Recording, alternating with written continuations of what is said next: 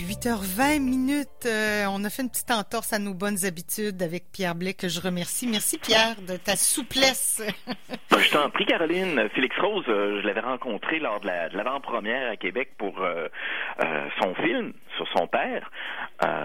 donc il m'avait déjà parlé de ce projet-là avec lequel pour lequel tu t'es entretenu avec lui sur ah, si, absolument. Je sais pas si tu as commencé la série, si tu as eu les liens. Non, non, pas encore. écoute, c'est absolument délirant. J'adore cette. J'ai, bon, c'est ça. Comme je disais, j'ai écouté quelques épisodes. Hier, j'aurais dû m'y prendre d'avance, mais ça s'écoute en rafale. Je pense qu'il faut avoir un 6 heures, là, puis on passe au travers, euh, travers l'histoire. C'est absolument fascinant. J'ai, appris plein de choses. Euh, on va reparler euh, de Dune. j'ai vu, j'ai vu passer sur les réseaux sociaux cette mauvaise nouvelle. Effectivement, ça a été confirmé hier. En fait, la rumeur s'en venait et, le fait que le film, la sortie allait être reportée. Il faut dire que tout l'automne, les gros films américains prévus ont vu leur sortie reportée les uns après les autres et c'est probablement pas terminé. Donc, chaque semaine, je t'annonçais qu'il y avait un film qui était déplacé, que ce soit les films au mois d'octobre et là, au mois de novembre, euh, voilà déjà quelques jours, il y a un gros morceau qui a été déplacé avant Dune, c'est le prochain James Bond. ça aussi, moi, j'étais catastrophé. Et là, on a dit, euh, le studio de production a dit, ben regardez, nous, euh, le film de James Bond, on le déplace à nouveau. Il était censé sortir, je vous le rappelle, au mois d'avril 2020. Il a été reporté en novembre 2020 et là, on vient de le reporter au final, un an plus tard, en avril 2021. Et cette décision a fait réfléchir beaucoup de propriétaires de salles. Du côté des États-Unis, il faut savoir qu'il y a encore de nombreuses, nombreuses salles qui ne sont pas ouvertes, notamment dans des marchés comme très importants, comme Los Angeles et New York. Mhm. Donc, à cause de la COVID, c'est délicat là-bas, selon les États. Euh, EMC, qui est le plus grand propriétaire de salles, euh, n'avait à peu près pas rouvert euh, ses salles. Il y a Tenet qui était présenté un peu partout à la grandeur du pays, mais pas dans toutes les salles à cause de ce phénomène. Euh, et là, c'est les cinémas Régal qui, cette bannière qui possède près de 600 salles à la suite du report du James Bond qui dit, regardez, nous en novembre, on sera pas là, on ferme carrément, on n'aura pas de revenus. C'est-à-dire qu'il y avait des salles qui étaient ouvertes et qu'on décide de fermer parce qu'on se dit, on n'aura pas les films pour attirer le public puisque les producteurs, les gros les grosses maisons de production aux États-Unis, Universal, Disney, Paramount, etc., sont en train de reporter tous les gros canons de l'automne. Donc, la décision qui a suivi, c'est d'une. On s'est dit, on va le reporter d'un, ben, plus, euh, un peu moins d'un an, plutôt devrais-je dire. C'est mois d'octobre, là, qu'on vise le début du mois d'octobre 2021 pour la sortie de Dune en salle. Ça va être une année à oublier pour le cinéma, ben, pour beaucoup ben, de choses, là, Les gags qui sortent, c'est qu'est-ce qu'il va y avoir comme nomination aux Oscars? Est-ce qu'il va y avoir des Oscars. oui, tout court. Les oh! Oscars vont-ils être reportés? Euh, moi, si je peux te faire une prédiction, euh, ma crainte, c'est que la prochaine grosse annonce, ce serait pour le mois de novembre, les films qui sont annoncés, c'est le film de Pixar Disney, Soul. Donc le film d'animation qui était prévu au départ, c'est fin juin, début juillet. Euh, je pense que c'est le prochain titre qu'on annoncera ou pour lequel on annoncera un report. Ma crainte, euh, c'est que Disney lui fasse faire le même chemin que Mulan.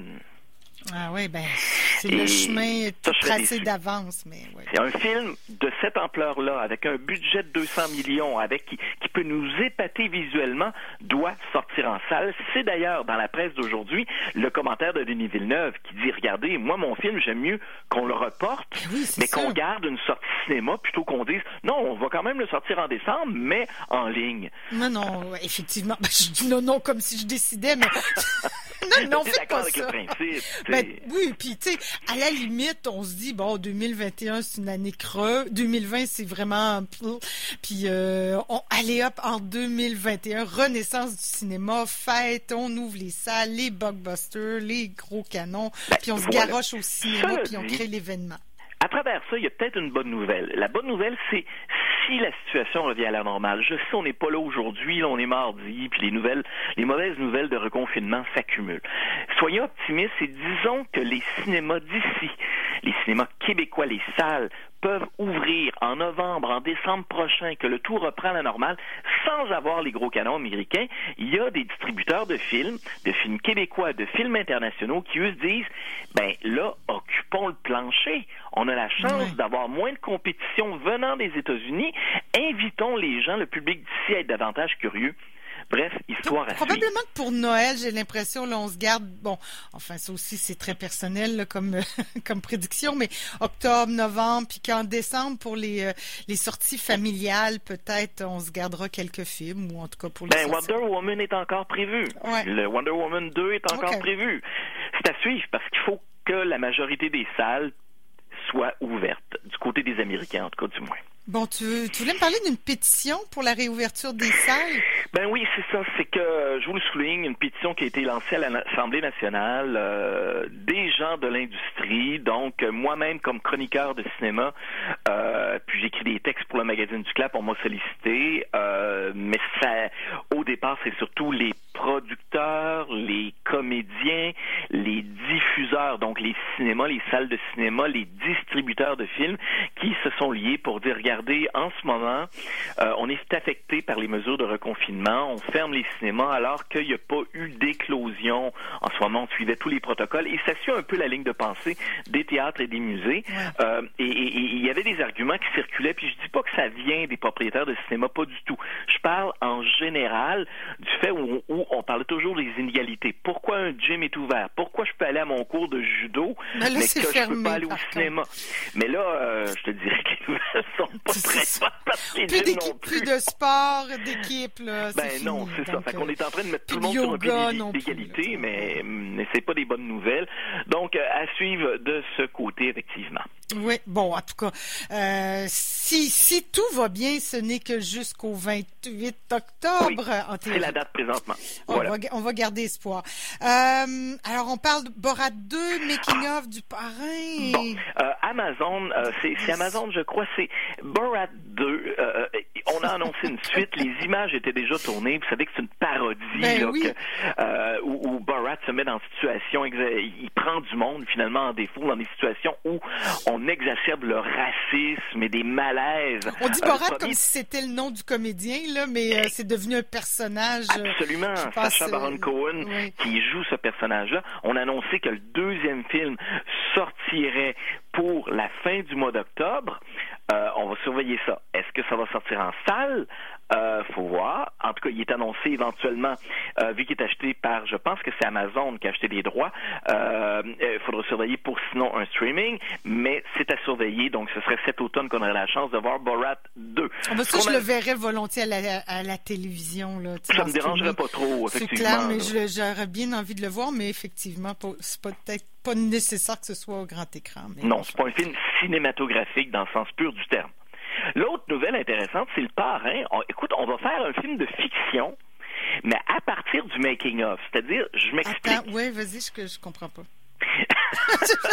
Euh, on va nous, on va faire un film de fiction en nous montrant comment Francis Ford Coppola et son équipe, donc Al Pacino, Robert De Niro, Marlon Brando, tous les grands noms qui avaient participé au film du parrain, je dirais le premier et le deuxième, comment on a mis ça en place. Donc, on fait un film sur comment on a créé l'univers du parrain. Donc, il y aura des gens qui vont jouer Coppola, il y a des gens qui vont jouer Brando, il y a des acteurs qui vont jouer Pacino. Donc, c'est le projet qui vient d'être mis en branle par le réalisateur Barry Levinson. OK, mais c'est intéressant, mais on n'est pas dans le documentaire, donc Non. on va, on n'est pas dans, on sera pas dans la réalité de comment Ben, ça on s'est va tourné. s'inspirer des témoignages de l'époque. Ouais. Quelle est l'aventure qui a mené à la production d'un des films qui est considéré, je dis un, là, il y en a eu trois, là, mais considéré comme un chef-d'œuvre du Oui, oui. cinéma. Et on a déjà annoncé au casting pour la distribution que Oscar Isaac allait jouer euh, Coppola, Jake Gyllenhaal allait aussi être de la distribution. Donc, on va attendre quand même un an, un an et demi avant, avant de voir le produit final. Mais c'est une idée qui est intéressante de Ben, nous montrer oui, les coulisses de- d'un chef-d'œuvre du cinéma. Mais refait. Euh, Est-ce qu'on pourrait appeler ça, est-ce que c'est ça qu'on appellerait un docu-fiction? Pas tout à fait. hein? Ben non, parce qu'on n'ira qu'on pas le dans, refait, dans le ouais. documentaire comme tel. On s'inspire. C'est un film historique, hein, on peut le voir comme ça. Ouais. hein. Parce qu'il n'y a pas eu, eh, ce que j'en comprends, c'est qu'il n'y en a pas eu de making-of du parrain qui ont été diffusés. Ben, j'en ai jamais vu. Ouais. Des photos de tournage, assurément. Je suis pas un spécialiste de l'œuvre de Coppola, mais euh, j'ai vu beaucoup de photos parce qu'on se souvient entre autres que Brando avait eu l'idée de, de se mettre des cotons, de, de la ouate dans, dans la bouche joues. pour euh, pour avoir cette voix-là, puis cette espèce de bouche de mâchoire enflée. Là.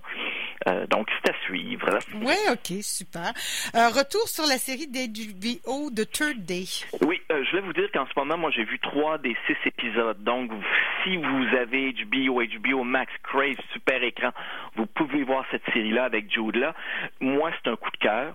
Je voulais revenir quelques secondes sur cette série pour essayer de vous la vendre, puis vous dire, essayez de mettre la main dessus. c'est pas aujourd'hui, éventuellement, là, de jeter un œil et d'être curieux. Tu te souviens de la série Le Prisonnier? Mais tellement. Des années 60. C'était tellement anxiogène. Ben, on est un peu là-dedans. Écoute, le décor est incroyable. Ça se passe en Angleterre. Et c'est l'histoire d'un homme qui est joué par Jude là, qui a trois enfants, mais il y en a un qui est décédé, donc il va se recueillir en campagne parce que lui habite à Londres. Il a des problèmes financiers. Il est impliqué dans une espèce de magouille. Il dit qu'il s'est fait voler de l'argent. Il y a un cas d'urbanisme, de projet d'urbanisme, puis il travaille là-dessus. Mais on le voit arriver en campagne, puis il se dirige vers une, une île. Sauf que c'est très particulier. Il y a un petit village, comme dans le prisonnier, et pour avoir accès à l'île, il y a une espèce de chemin de terre, chemin de gravel, qui est accessible uniquement à marée basse. Quand la marée monte, impossible de sortir de l'île. Ah non, je te vois aller là. Je... Tu me vois aller. oh mon Dieu, ça aussi, ça doit être assez. Euh, et lui, quand il arrive là avec son, son véhicule, on va s'apercevoir rapidement qu'il va arriver une série d'incidents qui vont toujours faire en sorte qu'il doit reporter son départ ou qu'il arrive puis qu'il arrive en retard puis la marée est haute. Ah oui, je comprends. Et là, sur place sur l'île, il est le seul étranger, sauf qu'arrive à l'auberge où il réside, une étrangère également avec laquelle il va se lier d'amitié. Et le problème, c'est qu'il a été témoin, en fait, il a sauvé une adolescente du village d'un suicide. Elle voulait se pendre, il a réussi à la sauver. Et dès qu'il la ramène au village, euh, là, il va s'apercevoir que les gens cache des choses. Mais oui, c'est clair. Et ce qui est particulier, je t'ajoute deux éléments en terminant sur The Third Day, c'est que ce qu'on a su, puis je suis pas en train de divulgacher quelque chose, mais que la série qui a six épisodes fait en sorte qu'on nous raconte une histoire dans les trois premiers épisodes, puis on nous raconte la suite dans les trois derniers. Donc, il y a comme une cassure, j'en dis pas plus, mais qui fait en sorte qu'on veut assembler des morceaux, mais comme en deux parties distinctes. La particularité, hier, moi, j'ai jeté un œil cinq minutes. On a fait quelque chose de bizarre, et c'était vraiment pour les craquer, sur la page Facebook de HBO durant 12 heures. On a filmé les acteurs, mais dans leurs personnages, les gens du village, vivre au quotidien. 12 heures live en ligne. Sans intrigue. Ah, mon Dieu! Quand même. Juste pour dire, OK, vous aimez notre série Third Day, vous perdrez rien à ne pas regarder notre Facebook Live, mais si vous voulez vous imprégner de comment on vit dans le village, ben voilà. Donc, ils ont payé les comédiens, ils ont installé des caméramans, le décor et tout ça, puis ah en streaming live durant 12 heures. C'est un peu bizarre comme hmm. concept, mais c'est une curiosité, c'est une tentative. C'est ben, audacieux. ça me fait penser à Arbo Cyber dans le temps.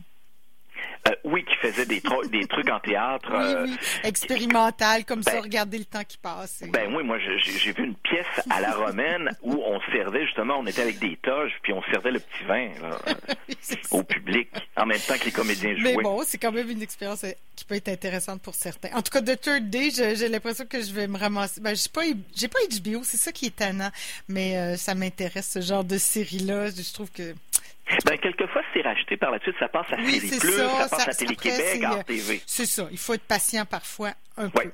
Ah, tu vas nous parler de vidéos sur demande maintenant, la mer entre nous, puis on, tu peux nous glisser un mot aussi sur le dernier Felkis, là, parce que ça fait déjà. Ben, je ne l'ai pas vu, puis ça m'a parlé ah, tantôt. Ben oui, j'en ai parlé. Gens, ben regardez, c'est sur Illico, puis ceux qui ont aimé, qui ont peut-être vu le film euh, Les Roses, vont être éminemment euh, intéressé à regarder le dernier Felkis sur Illico. Dans le cas de La mer entre nous, c'est un documentaire qui est disponible, qui était censé sortir au CLAP.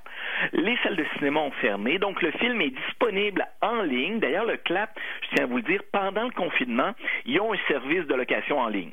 Oui. Fait que visitez leur site internet et tout, livraison de popcorn. aussi. Donc, euh, La mer entre nous, c'est un documentaire québécois qui nous raconte l'histoire de deux femmes. On est allé au Liban interroger les gens là-bas. Évidemment, le film a été fait avant ce qui vient de se passer, l'explosion mhm. au, port, parce que ça va pas bien là, au Liban. Mais on revient sur les années de guerre. Les années de guerre, c'est les années 70, les années 80. Ça s'est terminé dans les années 90. Ça a été très long, la guerre là-bas, qui opposait différents clans. Premièrement, l'armée israélienne s'était mêlée du dossier. La Syrie était pas trop loin. Et au cœur du il y avait les Palestiniens, dont plusieurs étaient dans des camps de réfugiés. Et il y avait aussi les phalanges, les phalanges chrétiennes. Donc, ce que tu vois là-dedans, c'est probablement des peuples, des cultures différentes, des religions différentes et des gens qui ont été affectés durant de nombreuses années. Et la mer entre nous, mer comme la mer Méditerranée, euh, on interroge deux femmes qui ont été témoins de ces années de guerre-là. Donc, c'est un point de vue féminin, mais évidemment avec d'autres belligérants autour d'eux, leurs familles, des amis, comment ils ont vécu ces années-là avec différents points de vue. Donc, si l'actualité internationale vous intéresse, ce documentaire québécois s'intitule La mer entre nous. Sinon, à surveiller en vidéo sur demande, vendredi, Netflix. La suite, c'est une suite entre guillemets, là, tu te souviens peut-être de Hunting of Hill House, qui était une série d'horreur dans un manoir oui, où une famille d'ailleurs, ben oui, moi je me suis surprise à l'écouter au complet. Bon, ben on, on, on poursuit cette série-là, mais avec une autre histoire de maison hantée. Oui, parce que j'avais l'impression qu'elle était finie. Là. Exactement. Ben, c'est terminé. Mais un peu comme les American Horror Story, on prend le concept et on fait une suite. Donc, cette fois-ci, ça va s'appeler, c'est vendredi que ça sort sur Netflix, euh, The Haunting of Bly Manor. Et ça s'inspire d'un roman d'Henry James qu'on a fait à plusieurs reprises, qu'on a transposé au cinéma à plusieurs reprises, dont en, en janvier dernier, The Turn of the Screw. Donc, on s'inspire de, de certains éléments du roman d'Henry James pour faire la série qui, je le rappelle, s'appelle The Haunting of Bly Manor. Et l'autre film, parce que l'Halloween s'en vient. Ben oui, est-ce qu'on va passer l'Halloween? Toi, t'as plus de petits-enfants non plus. Euh, non, j'accueille, moi. Mais là, est-ce qu'on accueille? Euh, je, ben, je ne sais pas si on va accueillir pantoute. Hein. Ça finit le 28, c'est là qu'on va le savoir. Le premier ministre n'a pas voulu. Ben non, on s'est pas rendu jusque-là. Non, on s'est pas rendu jusque-là. Donc, euh, ce que euh, ce qui est annoncé, parce que je te parlais de films d'horreur ou de séries d'horreur, c'est Clive Barker, euh, un auteur connu dans le milieu, son de Stephen King un peu moins connu du côté des des auteurs de romans d'horreur. Ben, un de ses classiques qui s'appelle Livre de sang, Book of Blood, va sortir. On a fait un film avec. ça avait déjà été fait, donc je ne parlais pas de remake, mais on refait le tout et c'est lancé dès vendredi. Super. Euh, on n'en manque pas de choses. Puis euh, il y a une série à soir aussi. C'est pas une série, mais un épisode du débat président, des vice-présidents aussi. Ça, ça risque d'être intéressant ce soir à la télé. Laquelle? Ben les vice-présidents, Kamala Harris et ah, Mike Pence. Oui, c'est ce le, soir. le combat séparé par euh, du plexiglas. Oui, voilà. c'est ce qu'on a su. Exact. Hey, en terminant, une petite plug. L'organisme Antitube à Québec. Oui. Il lance une série de balados et ça s'appelle De la tête à l'écran. Euh, et le premier épisode, et les gens d'Antitude vont s'entretenir avec Sophie Dupuis pour son nouveau long métrage Souterrain, qui devait prendre l'affiche en octobre. Là, c'est reporté. Mais bref, c'est une série de balados disponibles, évidemment, comme exemple sur iTunes, sur Spotify. Tous les détails sont sur la page Facebook et la page Internet de Antitube. OK, parfait. Ben, écoute, mais malgré le confinement, il y a quand même beaucoup de choses à dire et on a encore beaucoup de choses à se mettre sous la dent. Merci, Pierre. Hey, salut à, Bonne à semaine. prochain, Caroline. Oui, voilà.